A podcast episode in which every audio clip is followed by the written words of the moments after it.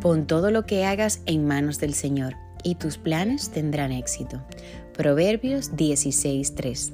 Hoy comienza el primer lunes del todo el año trayendo consigo nuevos horizontes, nuevos sueños, para que cada uno de nosotros podamos cumplirlo.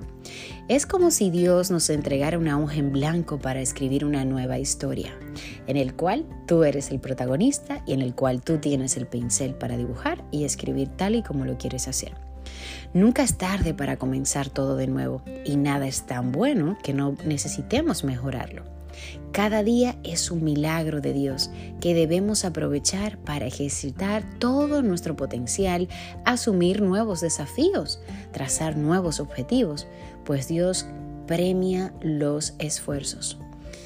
Y quiero que por favor no te quejes de la vida. La vida es hermosa y cada reto y cada dificultad que enfrentamos simplemente nos prepara para ir a un siguiente nivel y sacar todo lo mejor de nosotros.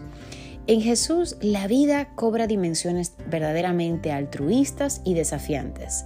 Si planificas cada uno de tus días bajo la dirección y de la mano de Él, tendrás muy buenos resultados en cuanto a todo aquello que quieras emprender y hagas en la vida. Así que pongamos todos nuestros sueños y nuestras metas delante del Padre Celestial. Así que seguimos celebrando. Hoy ya estamos al lunes 3 de enero y tenemos múltiples oportunidades para transformar nuestra vida.